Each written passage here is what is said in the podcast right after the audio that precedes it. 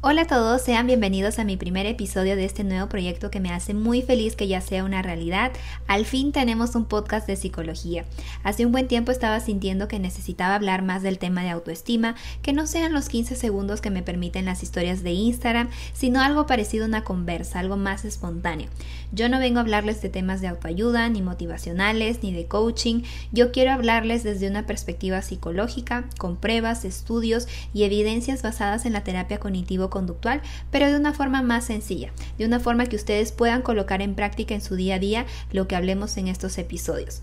Estaba pensando crear este contenido en otra plataforma como YouTube, pero siéndole sincera, yo adoro escuchar un podcast cuando inicio mi día o cuando yo estoy por irme a la cama, como para relajarme y descansar. Así que espero que este sea ese tipo de podcast para ustedes, que sea un momento de reflexión y aprendizaje y que les permita cuestionar creencias y pensamientos que están instalados en su mente hace un buen tiempo. Ya el simple hecho de cuestionarlos y de saber qué es lo que estamos pensando y cómo eso nos hace sentir es un paso importante para entrar en ese proceso de autoconocimiento. En este primer episodio me gustaría hablarles un poco más sobre los problemas de autoestima que yo pasé y cómo entré en ese proceso de construirla nuevamente, sobre todo de asumir la responsabilidad de que solo yo puedo generar un cambio en mi vida. Creo que no muchos saben esta historia, así que me gustaría abrirme un poco más con ustedes. Hace más de dos años llegué aquí a Brasil para terminar mi carrera de psicología y fue un cambio que me chocó bastante porque nunca había salido del país. A pesar de que llegué y tuve el apoyo, la compañía de mi hermana, aún estando con ella me sentía sola y súper vulnerable.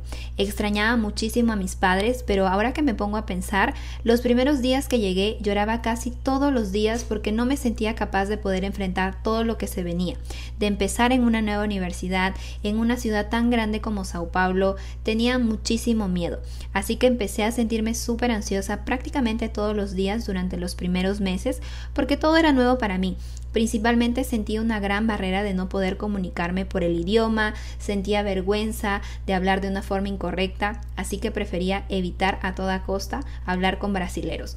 Los primeros semestres fueron terribles, me sentía súper incapaz porque en ese momento creía que mis compañeros eran mucho más inteligentes que yo, los alumnos aquí eran súper participativos, hacían debates y sentía que tal vez en la universidad en la que yo estuve no me prepararon lo suficiente para estar en el mismo nivel que ellos. Hablaban de una forma tan fluida y eso hizo que me coloque una presión gigante los primeros meses. Sin darme cuenta me estaba comparando de una forma injusta, anhelando hablar y expresarme de la misma forma que ellos lo hacían.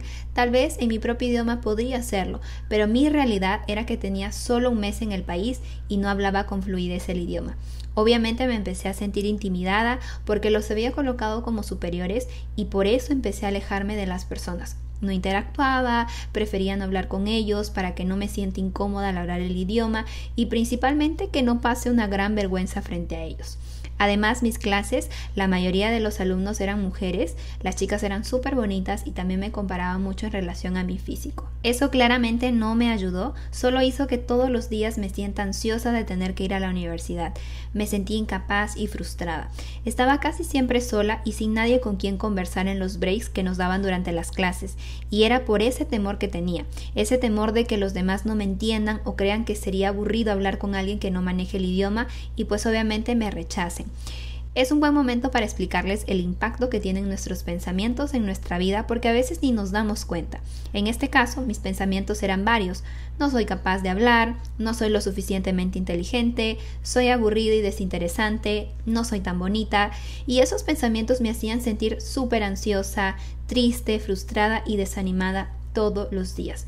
Mi comportamiento de seguridad, es decir, el comportamiento que yo usaba para protegerme sin darme cuenta, era el de alejarme de las personas, de no interactuar y no intentar llamar la atención de los demás, pasar por desapercibido. Eso reducía mi ansiedad y al alejarme no me exponía a ese temor que tanto me estaba agobiando, que era hablar con las personas en portugués e interactuar en sí con las personas del país. Lo peor de todo es que cuando tenemos esos comportamientos de seguridad puede darnos un alivio momentáneo, pero realmente solo nos confirman esos pensamientos de que no somos interesantes o que no le agradamos a las personas y por eso no tengo amigos, cuando en realidad es porque que no nos hemos expuesto a socializar y mostrar que sí somos interesantes, que puede que no le voy a caer a todo el mundo, pero habrán personas con quien me voy a sentir más cómoda y tendremos más temas en común.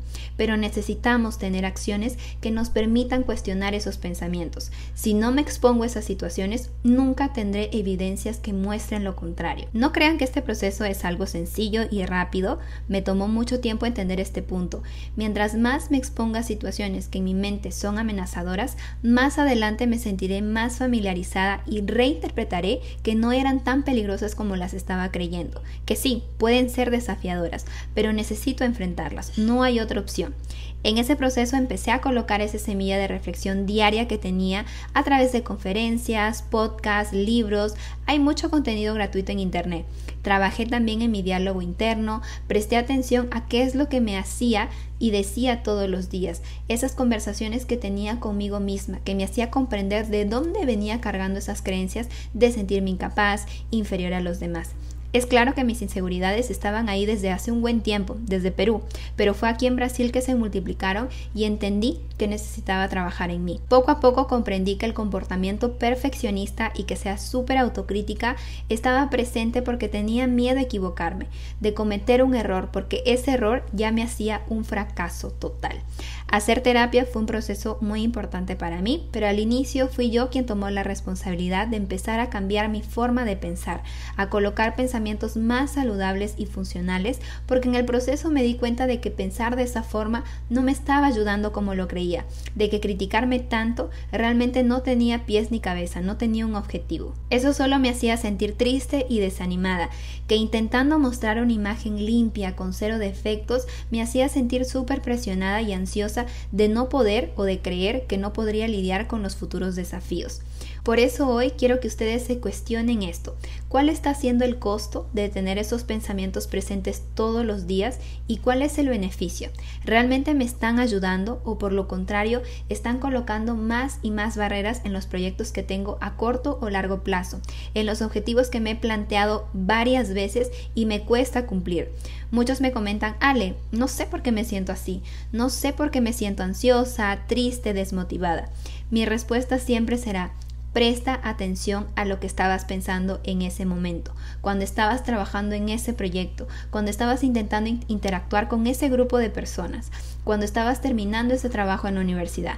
No hay magia alguna. Mientras más seamos conscientes de lo que pasa por nuestra mente, más herramientas tendremos para poder colocar otros pensamientos más funcionales y ese proceso es lo que nos lleva al autoconocimiento, porque entenderemos de dónde vienen esos pensamientos, cuál es mi historia, y no es con el objetivo de encontrar a un culpable y ya, sino de tener esa autocompasión y desarrollar esa empatía por nosotros mismos, de decirnos, ok, está bien, habremos cargado con comentarios y exigencias de otros, hemos interiorizado esa voz en nuestro diálogo interno, pero es el momento de asumir esa responsabilidad de que solo yo podré trabajar en construir nuevamente mi autoestima. estima Así que espero que les haya encantado este primer episodio. La verdad que me sentí súper cómoda de contarles mi historia por aquí, un poco de mi historia en realidad. Si ustedes quieren me pueden comentar por allá por Instagram qué les pareció este primer episodio. Estoy como arroba Allen Psicología y también me gustaría que ustedes puedan cuestionarse todos los días esto. ¿Qué estoy pensando o qué pensé para sentirme así? Me cuentan cómo se sintieron. Este simple ejercicio, esta simple pregunta realmente va a hacer que despertemos esa conciencia de nuestros pensamientos porque recuerden que nuestros pensamientos generan sentimientos y de acuerdo a cómo nos sentimos nos vamos a comportar. Así que nada, espero que les haya gustado, que haya colocado esa semillita de reflexión en su día escuchando este podcast. Cuéntenme también en Instagram si les gusta este tipo de podcast hablándoles un poco más personal, pero a la vez agregando el tema de psicología. Voy a estar súper atenta a todas las sugerencias que ustedes tengan. Y nada, nos vemos en el próximo episodio. Chao.